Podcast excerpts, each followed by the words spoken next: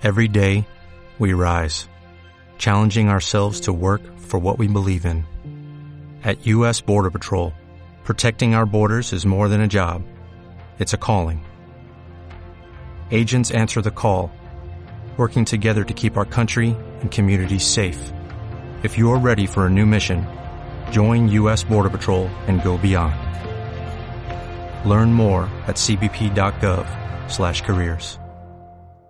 Radio 1 de Radio Nacional de España presenta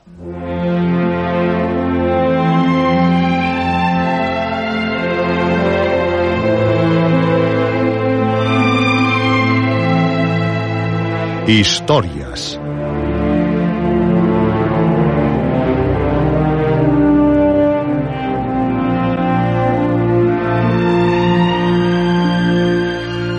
Historias de terror, de aventuras, de suspense, de ciencia ficción.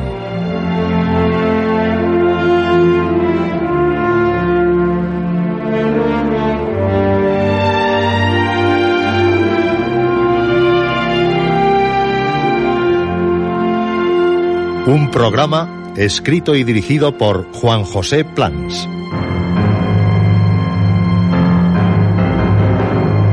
Esta noche, La madriguera del gusano blanco. Octava parte.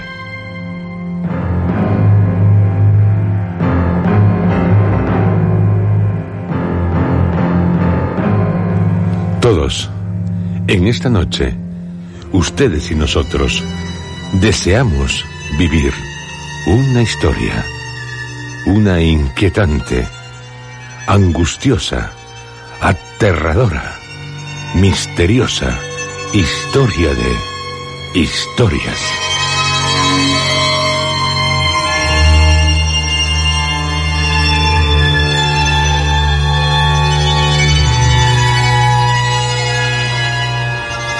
La madriguera del gusano blanco de Bram Stoker es la historia que actualmente estamos viviendo intensamente, porque el autor de Drácula poco a poco nos ha ido hundiendo en un aterrador abismo. Un abismo del que hay que salir, sea como sea. De lo contrario, estaremos perdidos, porque una abominable criatura, fétida, viscosa, está dispuesta a destruirnos.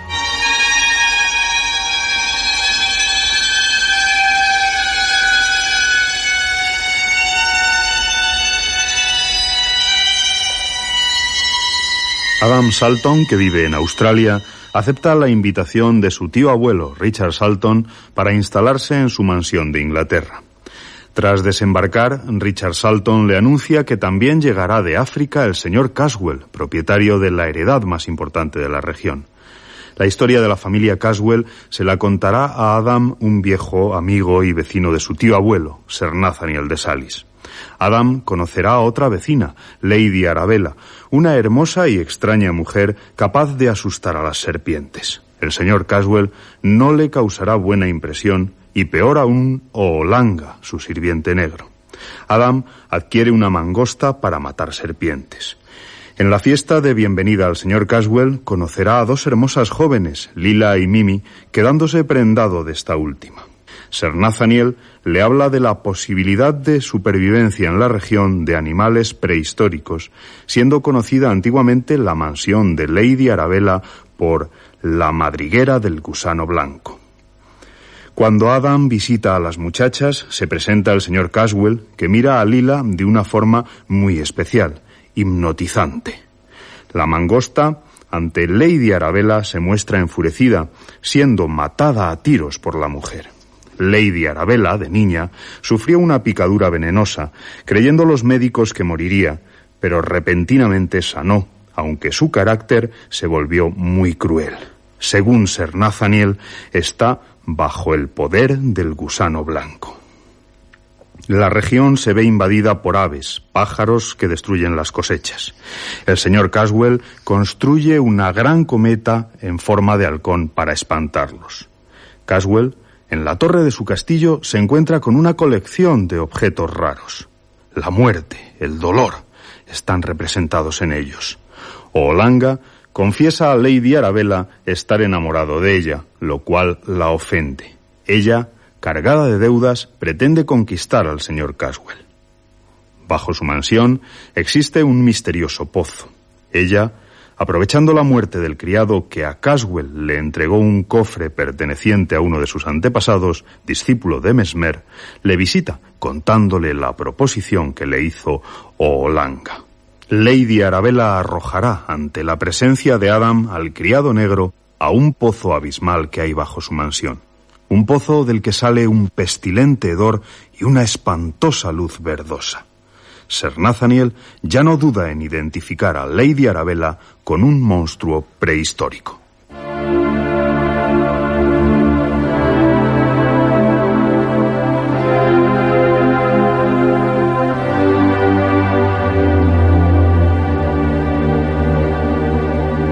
Conversan Adam Salton y Sir Nathaniel sobre lo ocurrido en el pozo y sobre el gusano blanco. Dice Sir Nathaniel. He vivido y vivo desde hace muchos años en el Derbyshire, un condado célebre por sus cuevas, más que ningún otro en Inglaterra. Las he recorrido todas y conozco cada uno de sus vericuetos. También conozco las que se encuentran en Kentucky y muchas de las que hay en Francia o en Alemania. En varios lugares he visto cuevas muy profundas con bocas estrechas. Algunos de los que se introdujeron por ellas nunca regresaron. En cuanto a muchas cavernas de aquí, del pic, del pico, tengo la certeza de que antiguamente fueron refugio de esos gusanos de los que nos habla la tradición y la leyenda. ¿Y cómo son tales cavernas? Deben haberse formado por los procesos geológicos que nos son bien conocidos por la contracción y solidificación de la corteza terrestre, sin que haya dejado de intervenir el vulcanismo. Más tarde, cuando la vida nacía sobre la Tierra, se convirtieron en refugio de aquellos monstruos de un mundo joven. En el origen es posible que la mayoría fueran inundadas por las aguas, pero al secarse, después de mucho tiempo, fueron lugar apto para la supervivencia de tales monstruos que en muchas ocasiones la tradición y la leyenda convirtieron en dragones. Y lo que me cuenta Sir Nathaniel, ¿a qué le lleva? Me lleva a algo más difícil de comprender que cualquier otra cosa, amigo Adam. Algo que se basa en conceptos que no suelen ser aceptados. Me refiero a la posibilidad de que esas formas de vida hayan podido cambiar de naturaleza en el curso de los siglos. Algún día el estudio del metabolismo habrá avanzado lo suficiente como para permitirnos aceptar la idea del cambio de estructura engendrado por ciertas fuerzas. Podemos creer que la fuerza vital de una bestia de colosales dimensiones es una base sólida para algún tipo de mutación, por lo que me pregunto... ¿Qué se pregunta, Ser Nathaniel? De ser así, ¿existe acaso una criatura más adecuada para que se produzcan tales fenómenos que nuestro gusano blanco, cuya fuerza ha sido tan extraordinaria, como para permitirle sobrevivir durante miles de años? No creo que exista otra más adecuada. Y aún ignoramos si el cerebro puede crecer y desarrollarse al margen de las restantes partes de la estructura del ser vivo. Después de todo, la creencia medieval en la piedra filosofal, que era capaz de transmutar metales, tiene su réplica en la teoría del metabolismo, que transforma los tejidos orgánicos en vivos. En unos siglos de investigaciones como los nuestros, cuando hemos colocado la ciencia como base de muchas maravillas, sería insensato negarse a aceptar la realidad de ciertos hechos porque porque nos parecen increíbles. No estaríamos más que demostrando una escasa imaginación. ¿Y qué sugiere? Debemos imaginar un monstruo, un dragón primigenio cuya edad no seríamos capaces de calcular, de miles y miles de años. Este monstruo, de alguna manera, habría recibido una energía y tamaño totalmente anormales. ¿Y? Supongamos también que este monstruo se haya mantenido oculto en algún lugar donde ningún peligro amenazase su desarrollo. ¿No habrá desarrollado durante cientos, miles de años su inteligencia primitiva?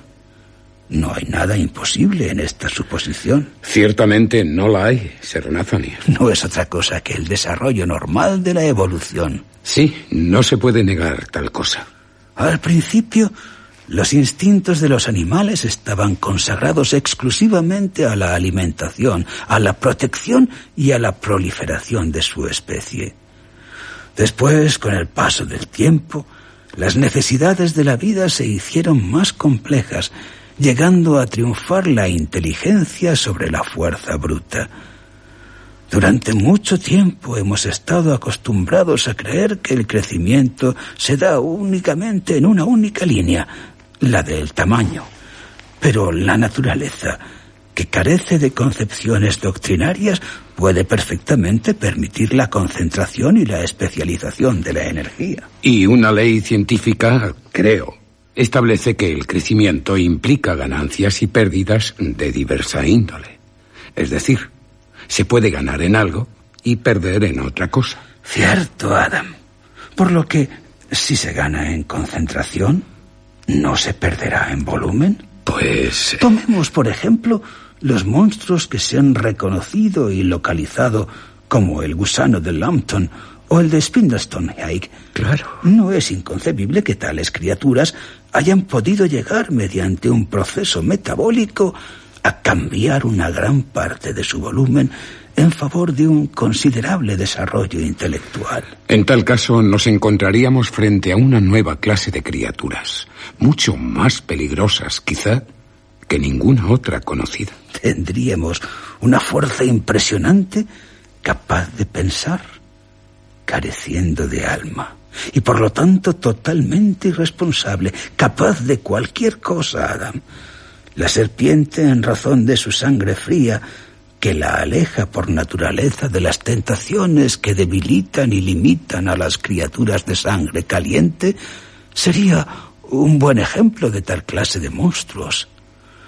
Si el gusano de Lambton, de haber existido, se guiase hacia sus propios fines por una inteligencia organizada y capaz de expansión, ¿qué clase de criatura podríamos imaginar que la igualase en capacidad para el mal? Ninguna. Un monstruo así sería capaz de devastar una región, un país. La verdad es que todo esto requiere ser reflexionado. Concienzudamente. ¿Y tus conclusiones? que todo el enredo tiene ya una configuración práctica que encierra muchos peligros. ¿Qué configuración? ¿Qué peligros? Y conste que no busco una discusión contigo. En el pasado remoto existieron monstruos de tales dimensiones que pudieron existir durante miles de años.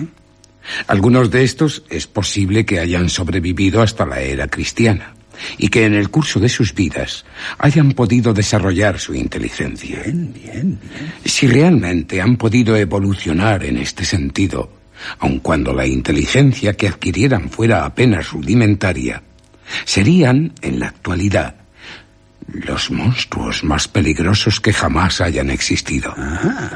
La tradición dice que uno de ellos se refugió en una caverna subterránea cuya salida se encuentra en Diana's Grove a la cual se la conoce desde entonces como la madriguera del gusano blanco. Tales criaturas han podido crecer secretamente, pero también libremente. Han podido incluso evolucionar hasta convertirse en algo parecido a seres humanos o desarrollarse en el interior de seres humanos. ¿En el interior de seres humanos? ¿Por qué dices tal cosa, Adam? Porque la naturaleza de Lady Arabella es la de una serpiente. Y ha matado por lo que sabemos. Conserva algo de la terrible fuerza de su ser primitivo. Puede ver en la oscuridad. Sus ojos son los de una serpiente. Se sirvió del criado negro para arrojarlo al pozo. Y esta mujer consagrada al mal, odia a alguien que nosotros amamos. Y en consecuencia... Mimi Watford debe ser alejada de aquí lo más pronto posible. Y el monstruo debe ser destruido. Una conclusión cierta y también intrépida. Bravo, Adam. Deben lograrse los objetivos a cualquier precio. La propia existencia de esa criatura monstruosa es ya un peligro, una amenaza permanente. Ser Nathaniel parece vacilar. Adam, por el bien de todos, hay que actuar con prudencia. Organizaremos juntos los planes para combatir y destruir tan horrible amenaza. No se preocupe. Pero el gusano blanco desaparecerá de la faz de la tierra para bien de todos. Prepárate, Lady Arabella.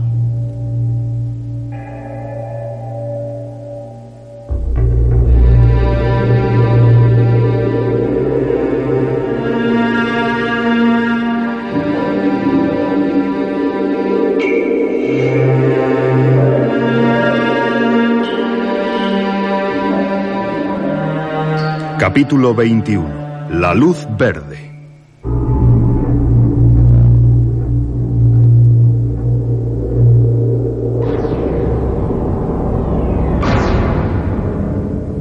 De noche, tras retirarse Richard Salton, su sobrino nieto y Sir Nathaniel de Salis regresaron al estudio para continuar conversando.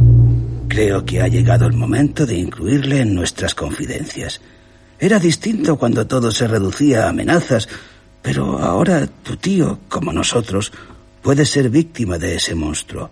Opino que debes saberlo todo. ¿Y tú, Adam? Estoy de acuerdo con usted, Sir Nathaniel. Las cosas han cambiado desde el momento que decidimos mantenerle al margen de nuestras conversaciones por temor a atormentarle. Ciertamente.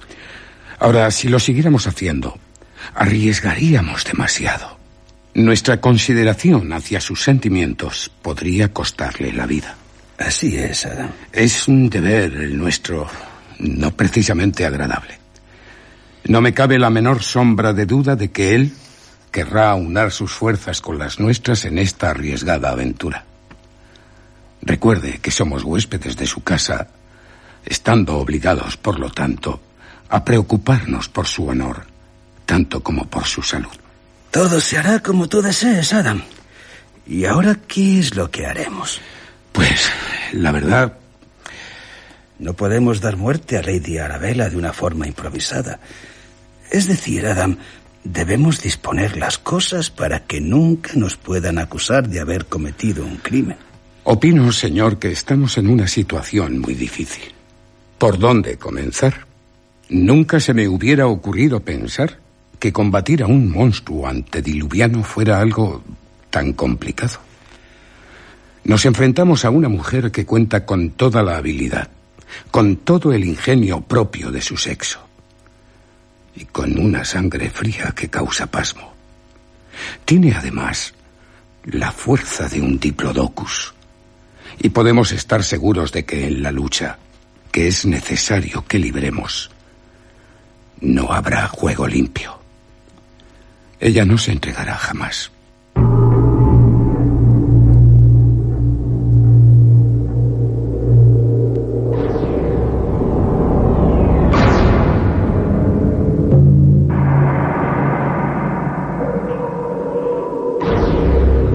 Ambos se retiraron a acostarse y, al amanecer, Adam llamó a la puerta de Ser Nathaniel. ¿Quién es? Soy yo, Adam. Ah, pasa, Adam.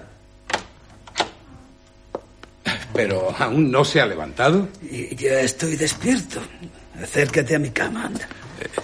Traigo unas cartas. ¿Cartas dices? Quisiera leerle unas cuantas. Solo se las enviaré si cuento con su aprobación.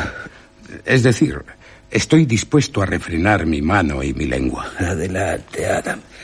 Cuéntamelo todo. Ya sabes que gozas de mi simpatía y de mi aprobación. Y si es posible, también, también cuentas con mi ayuda. Porque supongo que no está ajena a Mimi a esas cartas, ¿verdad? Cuando le mencioné las conclusiones a las que había llegado, dejé claro que Mimi debía ser alejada de aquí por su propia seguridad. Y que el monstruo, causa de toda su desdicha, tenía que ser destruido. Exacto, Adam. Para poner esto en práctica, Sir Nathaniel, es necesario dar un paso previo a fin de evitar males de otro tipo. Mimi debe contar con un protector que todo el mundo acepte. Y la única forma convencionalmente reconocida es... Es el matrimonio, Adam. Claro que para que haya matrimonio debe haber un marido y ese marido podría ser tú. Oh, sí, claro que lo puedo ser. El matrimonio debería ser inmediato y en secreto, o al menos que no se conociera fuera de nuestro círculo. Y bien, Adam, ¿crees que Mimi estará de acuerdo con celebrar un matrimonio así? Lo ignoro, señor. Alguien tendría que decírselo. ¿Esta idea te ha venido repentinamente o...? Es una decisión súbita, pero la idea no. Si acepta, todo será tal como he deseado desde que la conocí. Pero mantenerlo en secreto... Es solo por la seguridad de Mimi. En cuanto a mí, la verdad, me gustaría poder gritarlo a los cuatro vientos. Pero estamos obligados, aunque resulte molesto, a ser discretos. Si nuestra enemiga sabe de la boda, podría ocasionarnos incalculables daños. ¿Y qué sugieres, Adam? Para decírselo a Mimi y a la vez guardar secreto. Alguien deberá proponérselo a Mimi cuanto antes. ¿Quién? Pienso que podría ser usted, Ser Nathaniel, si fuera tan amable. Oh, Adam, Adam. Un nuevo deber y a mi edad recae sobre mí. Pero sabes que puedes contar con mi ayuda en la medida de mis fuerzas para cualquier empresa noble que te propongas.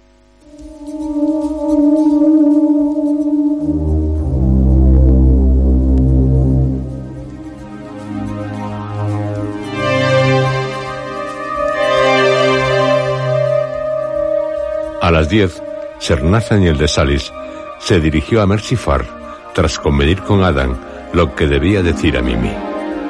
El recuerdo de aquella mañana permaneció en la mente de los que la protagonizaron como una especie de vago sueño. Sir Nathaniel no tenía más que un confuso recuerdo de los detalles de lo acontecido, aun cuando los principales hechos estaban bien presentes y claros en su memoria. El recuerdo de Adam Salton fue el de tener una sensación de interminable espera, llena de ansiedad, esperanza y preocupación. El tiempo parecía correr muy lentamente. Durante mucho tiempo, Mimi no fue capaz de recordar nada, excepto que Adam la había salvado de un terrible peligro. Cuando, posteriormente, pudo reflexionar sobre lo ocurrido, le pareció sorprendente que hubiera ignorado el hecho de que Adam la amaba y que ella, a su vez, lo amaba igualmente con todo su corazón. Mimi recordaba, ante todo, que se despidió de Ser Nathaniel confiándole palabras de amor para su futuro esposo y que, impulsada por un gran sentimiento, besó a Ser Nathaniel. Más tarde, al quedarse a solas, sus pensamientos se habían vuelto hacia Lila, a quien tenía que ocultarle lo que había aceptado. Adam recordaría. Los consejos y la ayuda de Ser Nathaniel fueron de gran importancia para llevar a cabo lo planeado, lo felizmente planeado. Me acompañó a Londres y gracias a su influencia obtuve autorización del arzobispo de Canterbury para casarnos en secreto. Fue también Ser Nathaniel quien persuadió a mi tío abuelo para que me permitiera pasar algunos días en Doon Tower, donde Mimi se convirtió en mi esposa. Pero eso no fue sino el primer paso de mi plan. Antes de seguir adelante, llevé a Mimi a la isla de Man. Deseaba poner mar de por medio entre Mimi y el gusano blanco.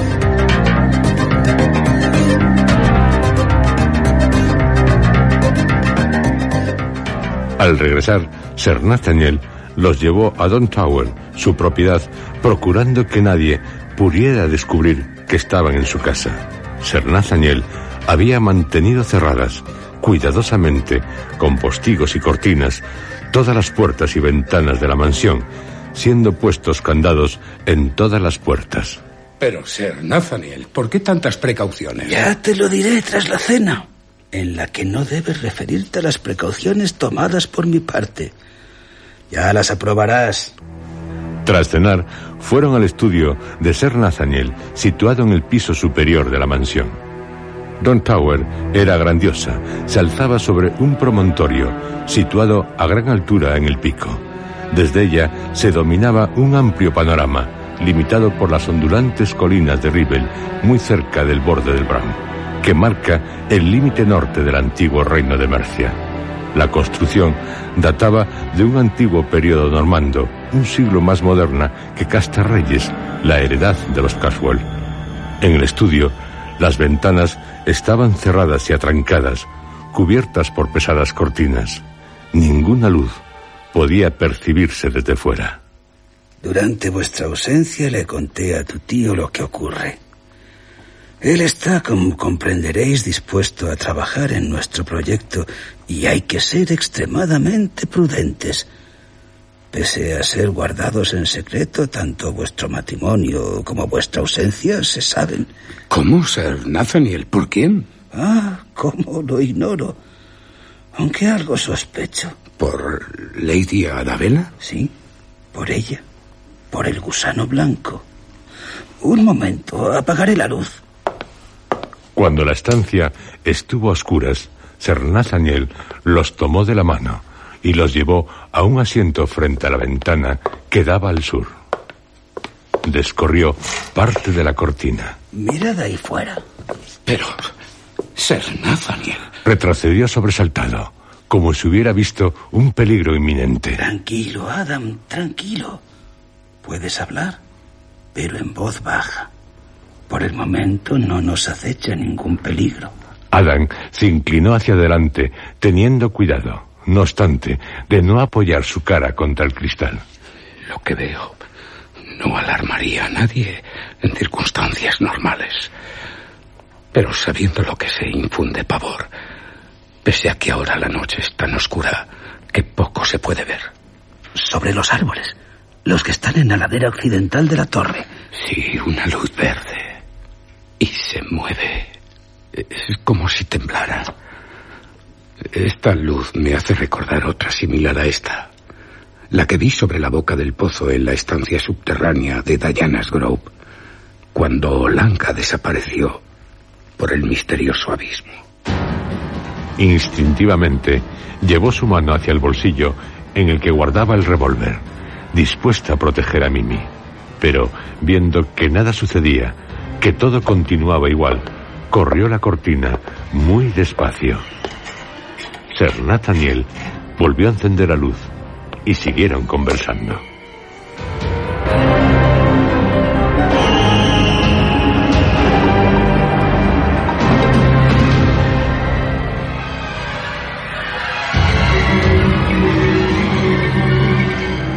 Capítulo 22. Aproximación. El gusano blanco posee una sagacidad demoníaca, aterradoramente demoníaca. Adam, después de que te fuiste, ha ido por todos los lugares que frecuentabas. No puedo imaginarme cómo es que llegó a tener conocimiento de tus movimientos, ni he podido recoger dato alguno que me ayude a formarme una opinión a ese respecto. Pero parece haberse enterado al mismo tiempo de tu matrimonio y de tu ausencia. Concluyo por deducción que en la actualidad no conoce el lugar donde te encuentras, no sabe de tu regreso. ¿Y cómo actúa? Al anochecer sale a hacer sus rondas y antes del amanecer ya ha recorrido todo el terreno alrededor del risco, ascendiendo hasta el mismo corazón del pico. O sea que, como gusano blanco, está capacitado para llevar a cabo la empresa que se propone. Claro, Puede ver a través de cualquier clase de ventanas. Esta mansión, por suerte, está fuera de su alcance. Eso mientras desee permanecer de incógnito. Pero aún así prefiero no mostrar luz alguna. De enterarse de nuestra presencia aquí. No sería útil, señor, que al menos uno de nosotros pudiera ver a ese monstruo en su forma real, aproximándose a él cuerpo a cuerpo? Estoy dispuesto a correr ese riesgo. Sé perfectamente que el peligro es grande, pero no creo que haya nadie en nuestra época, por lo menos, que haya visto al gusano blanco bajo su apariencia real y haya vivido después para contar la historia. No, Adam, no. ¿Qué sugieres? Piensa en Mimi, así como en todo lo que está en juego. Tú no Es precisamente en Mimi en quien estoy pensando, Sir Nathaniel.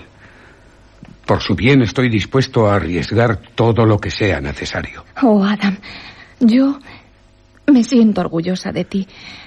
Pero... Estás pálida. Pensar que tú irás al encuentro del gusano blanco. No, Adam. No puedo tolerar tal cosa. Te lo suplico. Mientras no sepa que estamos aquí, debemos aprovechar su ignorancia. Podré actuar con cierta seguridad. Recuerda, querida, que no nos podemos permitir el lujo de ser muy precavidos. Sí, sí, cierto. Adam tiene razón. El gusano blanco no parece tener poderes sobrenaturales. Por lo tanto, no puede hacernos ningún mal a no ser que nos descubra. Creo que ha llegado el momento de ir, Sir Nathaniel, al encuentro del gusano blanco. Sí, pero no irás solo. Yo te acompañaré. Pero usted. Sí, debo. Vamos. Salieron de la mansión por la puerta trasera y caminaron cautelosamente a lo largo de una avenida. Las tinieblas eran tan impenetrables que por momentos no veían el camino, debiendo adivinarlo por la línea de los árboles. Pero no dejaron de percibir, a lo lejos y en lo alto, la luz verde. Dada la distancia, parecía una débil línea luminosa. Pero cuando se aproximaron más al lugar de donde provenía. Adam, está más alta de lo calculado. Podría temblar, Ser Nathaniel. Pero siento un gran odio. Un odio feroz hacia ese monstruo. Solo pienso en destruirle. Ignoramos por completo hasta qué punto tiene desarrollados los sentidos del olfato y del oído. Podemos suponer que no tienen una gran potencia, que son primitivos, y en cuanto a la vista debemos suponer todo lo contrario. De cualquier forma, hemos de tomar la precaución de escondernos tras los troncos de los árboles. El menor error podría sernos fatal. De acuerdo, Sir Nathaniel.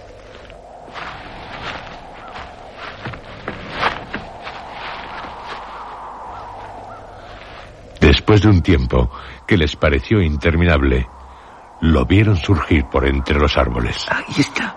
Fue como si de repente sobreviniera la luz del día, rasgando las tinieblas. Era una luminosidad suficiente para ver, aunque no para distinguir los detalles de los objetos a la distancia. La luz verde no ha cambiado de lugar, pero ahora se puede percibir mejor la masa de la que sale. Como un mástil largo, blanco, del cual penden dos apéndices, también blancos. Brazos. O aletas. No sé. O tentáculos, tal vez. Es sorprendente. La luz verde no disminuye por el resplandor de las estrellas que la circundan. Al contrario, se hace más profunda, más penetrante. Qué olor. Es nauseabundo. Igual al que emana de las profundidades del pozo de Diana's Grove. Es horrible. Me serviré del catalejo en cuanto logre el enfoque correcto. Ser Nathaniel. ¿Qué sucede? La masa del gusano es inmensa, larga, delgada, del color de la nieve. La parte inferior me la ocultan los árboles, pero sí, la masa es coronada por dos luces verdes. Ahora se inclina. Cuidado, Adam. El rayo de luz verde desciende entre los árboles, parpadeando mientras se desplaza sobre las copas bajo las que nos refugiamos. Avancemos un poco más. De acuerdo. Quieto, Adam. La base de esa larga forma es una enorme masa de espirales. El cuerpo de una serpiente espantosa, increíblemente grande. Y ahora comienza a moverse. Avanza, reptando a gran velocidad. Hacia aquí, Sir Nathaniel. Adam, procurando hacer el menor ruido posible, demos media vuelta y echemos a correr.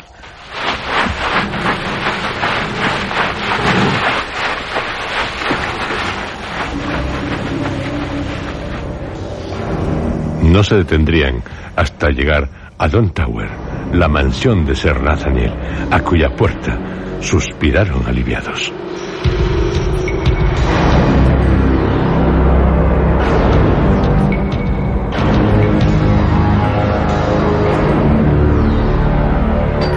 Capítulo 23. En la mansión del enemigo. Por la mañana, tras el desayuno, Sir Nathaniel se encontraba en la biblioteca cuando se presentó Adam llevando una carta en la mano. El monstruo no pierde el tiempo, Sir Nathaniel. Ya se ha puesto en movimiento. ¿De qué se trata? Mire el sobre. Ah, ese blasón tan complicado. ¿Ese de quién es? De ese gusano blanco. Ahora Sir Nathaniel nunca menciona a esa mujer por su nombre. Lo hace por el gusano blanco. Un mensaje del monstruo. La verdad es que esperaba algo por el estilo. Pero ¿cómo pudo saber que estamos aquí? De noche lo ignoraba. Solo se trata de un misterio más. Otras cosas deben preocuparnos ahora. Hay tanto que no comprendemos. Tal vez sea lo mejor para nosotros. No le entiendo, Sir Nathaniel. Adam es la conclusión lógica de un razonamiento cuidadoso. El monstruo es una criatura abominable, sin corazón y sin consideración de ninguna especie hacia quien quiera que sea. Es mucho menos peligroso a la luz del día que en las tinieblas que lo protegen. Además, sabemos, por lo que conocemos de ella, que tiene muy buenas razones para evitar la publicidad. Pese a su enorme volumen y su fuerza extraordinaria, tiene miedo de atacarnos abiertamente. Después de todo, no es más que una serpiente y la naturaleza de la serpiente es quedarse inmóvil, reptar y actuar guiándose por la astucia. Jamás atacará si puede huir, aunque sepa que la huida puede resultarle fatal. ¿Qué dice en la carta? Nos invita a Mimi y a mí a visitarla en Diana's Grove esta tarde para tomar el té. Y confía en que usted también le conceda el placer de su compañía. Pide a tu esposa que acepte en nombre de todos. ¿No sería más sensato el no acudir? Mimi teme que se produzca algún ataque del monstruo. Existe un viejo truco que los diplomáticos aprendemos enseguida.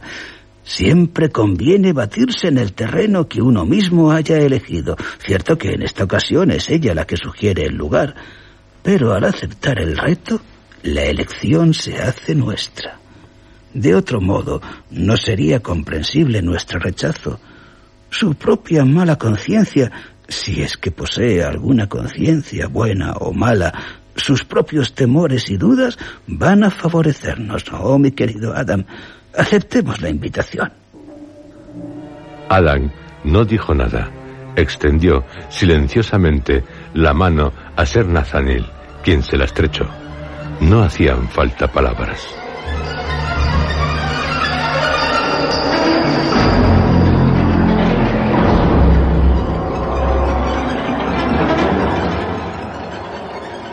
Al acercarse la hora del té, Mimi preguntó a Ser Nathaniel.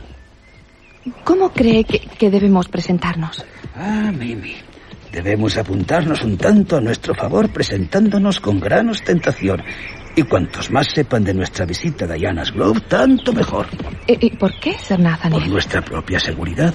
No te sorprendas si estando en Diana's Grove recibimos algún que otro mensaje. Toma usted precauciones. Desde luego, querida Mimi, tal como aprendí siendo diplomático tanto en pueblos civilizados como en los que no lo son.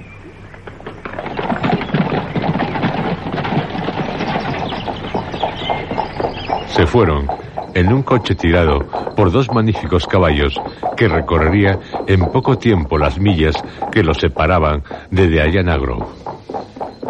Por cierto, Mimi, he acordado con Adam algunas señales que pueden sernos necesarias. Directamente no tienen que ver contigo, sino entre Adam y yo. Pero ten presente que si pido a Adam o a ti hacer algo... Lo haremos, Mimi, sin pensarlo. De acuerdo. Debemos hacer un esfuerzo por mantenernos aparentemente tranquilos. Lo más probable es que no suceda nada inesperado y que nuestras precauciones sean inútiles, pero por si acaso, el gusano blanco no va a emplear su gran poder. ¿Y eso? ¿Por qué? Todo lo que pueda intentar hacer para perjudicarnos será de una forma indirecta. En otra ocasión quizá emplee toda su fuerza contra nosotros. Hoy únicamente se mostrará astuto. ¿Y los que lleguen con mensajes? Los mensajeros que irán a preguntar por uno o por todos nosotros no serán solamente testigos, sino que también estarán prestos a ayudarnos de ser necesario. ¿Y, y el peligro? ¿Cómo crees que...? ¿Se presentará? No lo sé, querida Mimi. No puedo ni imaginármelo siquiera. En alguna situación corriente, pero peligrosa. Ahora ya entramos en Diana's Grove. Sed precavidos. Conservar la cabeza es haber ganado de antemano la mitad de la batalla. Cuando llegaron, fueron recibidos por varios sirvientes en el vestíbulo de la mansión. Las puertas del salón estaban abiertas de par en par y Lady Arabella avanzó hacia ellos dándoles la bienvenida. Seguidamente los condujo a otra estancia donde estaba servido el té. No bajaré la guardia. Desconfío aún de los más mínimos detalles. Y allí, frente a mí, en una de las paredes de la estancia, hay una puerta de hierro. Es similar a la que cerraba la entrada de la cámara subterránea en la que está el pozo en el que desapareció Olanga. No me gusta. Por favor, siéntense. Se sentaron alrededor de la mesa en la que estaba servido el té. Adam, de espalda a la puerta de hierro, próxima a él. Oh, creo que hace demasiado calor. Abran todas las puertas y ventanas. Oh, así estaremos mucho mejor. Espero que les guste el té. Un humo.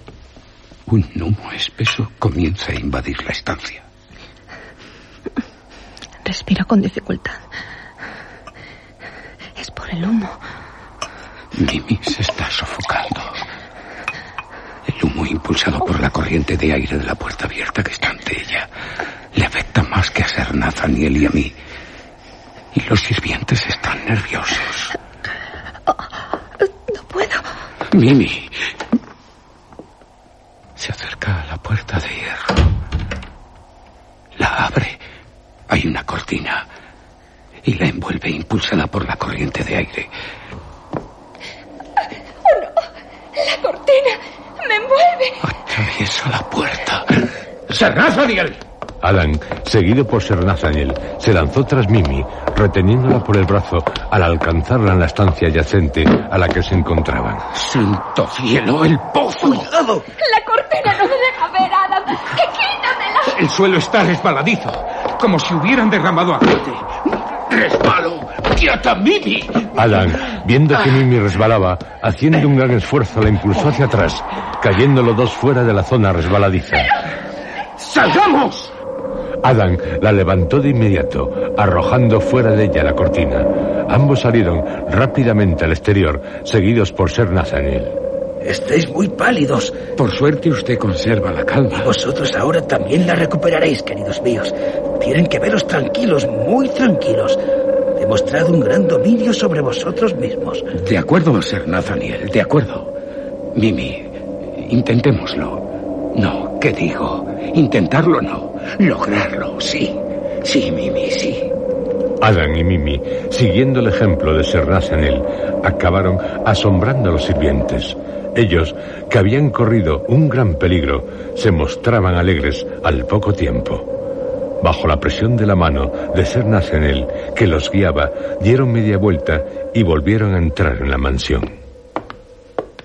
Lady Arabella, cuyo rostro había adquirido una palidez mortal, les volvió a recibir como si nada hubiera ocurrido. El recipiente de los pozos está lleno de residuos de una sustancia marrón parecida al papel, casi consumida por el fuego. Vertió té sobre la sustancia, eso es seguro. Y ahora se levanta, tan sigilosa. Habla con unos sirvientes. Adam. Eh, ¿Qué, señor? La tranquilidad del gusano blanco me hace pensar que su ataque está aún por llegar. Así que cuando dé mi mano a Mimi para salir, ven con nosotros y advierte a tu mujer de que se dé prisa. No debemos perder un segundo, aunque hagamos una escena. Y ahora silencio. Vuelve a sentarse. Los sirvientes trajeron té recién hecho. A partir de ese momento, la reunión en torno a las tazas de té fue para Adán, cuyos sentidos estaban totalmente exacerbados como una verdadera pesadilla. Ser Nathaniel se muestra tranquilo, dueño de sí mismo, atento al menor detalle. Pero Mimi no ha logrado recuperarse de todo, lo sé. Su forma de dar vuelta la cabeza para mirar alrededor, los bruscos cambios de color en su tez, su respiración precipitada. Ven conmigo, querida. Tengo en otra estancia una colección de fotografías que deseo enseñarte. No me explico cómo puedo contenerme. Mientras Lady Arabella enseñaba las fotos a Mimi, los sirvientes comenzaron a cerrar todas las puertas y ventanas que daban al exterior, así como la de la habitación subterránea del pozo.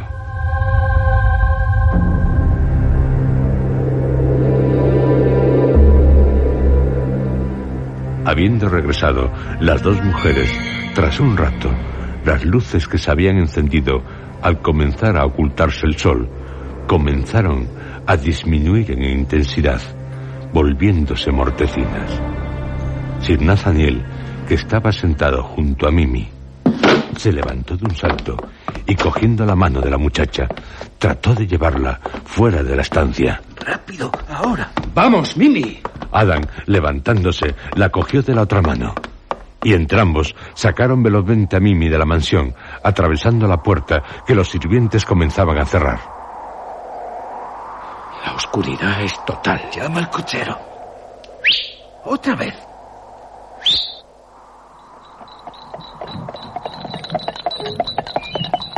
Ni un segundo que perder, Adam. Sube, Mimi, pronto. ¡Vamos! Los caballos, a todo galope, atravesaron la puerta de la valla, llevando al coche casi por los aires. Los caballos, respirando poderosamente, se precipitaron en una loca carrera mientras subían por una colina, y más rápidos se mostraron al descenderla. También ellos parecían querer dejar lo más lejos posible a Diana Slow. Sería absurdo decir que ni Adam ni Mimi experimentaron temor alguno al regresar a Down Tower, la mansión de Ser Nathaniel.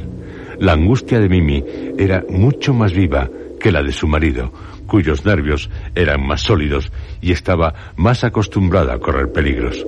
Pero, poco a poco, logró dominarse.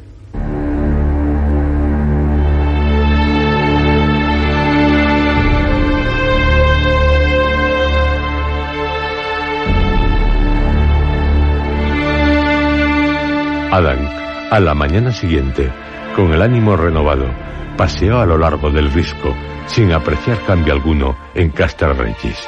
Pero, para su sorpresa e inquietud, cuando ya regresaba a Don Tower, vio a Lady Arabella con su ajustado vestido blanco y el cuello de armiño, pero sin sus esmeraldas, dirigiéndose caminando hacia Castle Regis. Durante el desayuno lo hizo saber a Mimi y a Ser Nathaniel. Son muy oscuros sus deseos respecto a Edgar Caswell. No he olvidado ni jamás podré olvidar cuando esa mujer, con tal de hacer daño a Lila, fue capaz de aliarse con Olanga. Terrible momento. Y ahora, mira, se diría que se arroja en brazos de Coswell. Desvergonzadamente. ¿Y la cometa? ¿Seguirá volando? Ella capaz de ignorar sus crímenes y de atreverse a dar por supuesto que los demás también los debemos ignorar.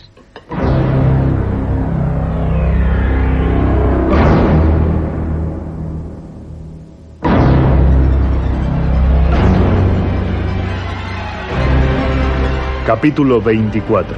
Una proposición sorprendente.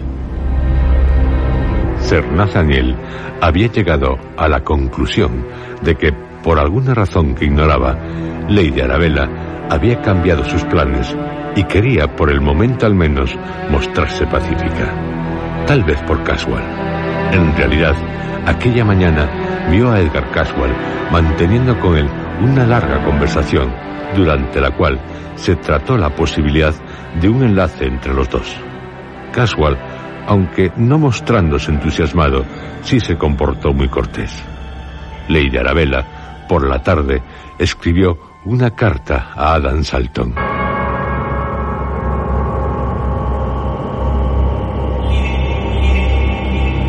¿Qué pensar? Que se trata de una trampa. Sí, tal vez. Si Adam compra Diana Grove, puede que el abismo, el gran abismo, se abra bajo sus pies. Pero también puede ocurrir que el abismo se le abra para su perdición, sin necesidad de adquirirla.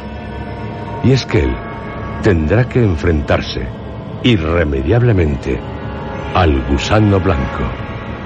Y no solo él, también su esposa, su tío abuelo, Sir Nathaniel.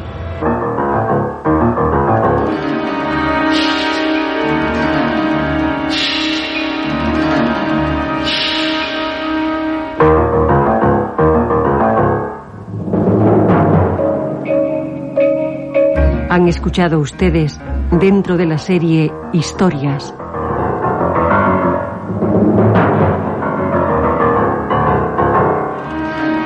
La madriguera del gusano blanco, capítulo octavo.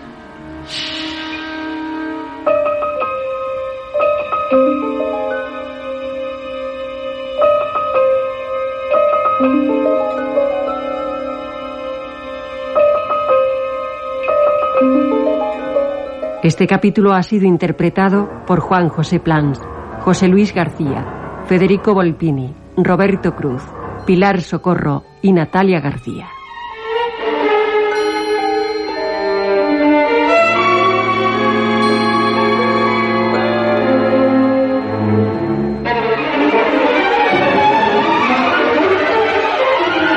Efectos especiales, Joaquín Úbeda.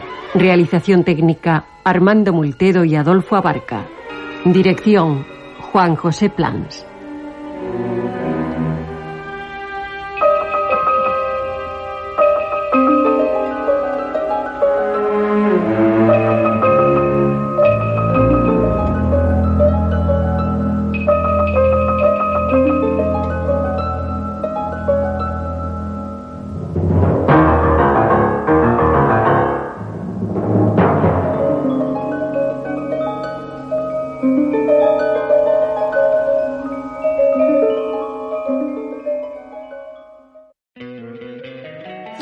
Encantaría tener 100 dólares extra en tu bolsillo?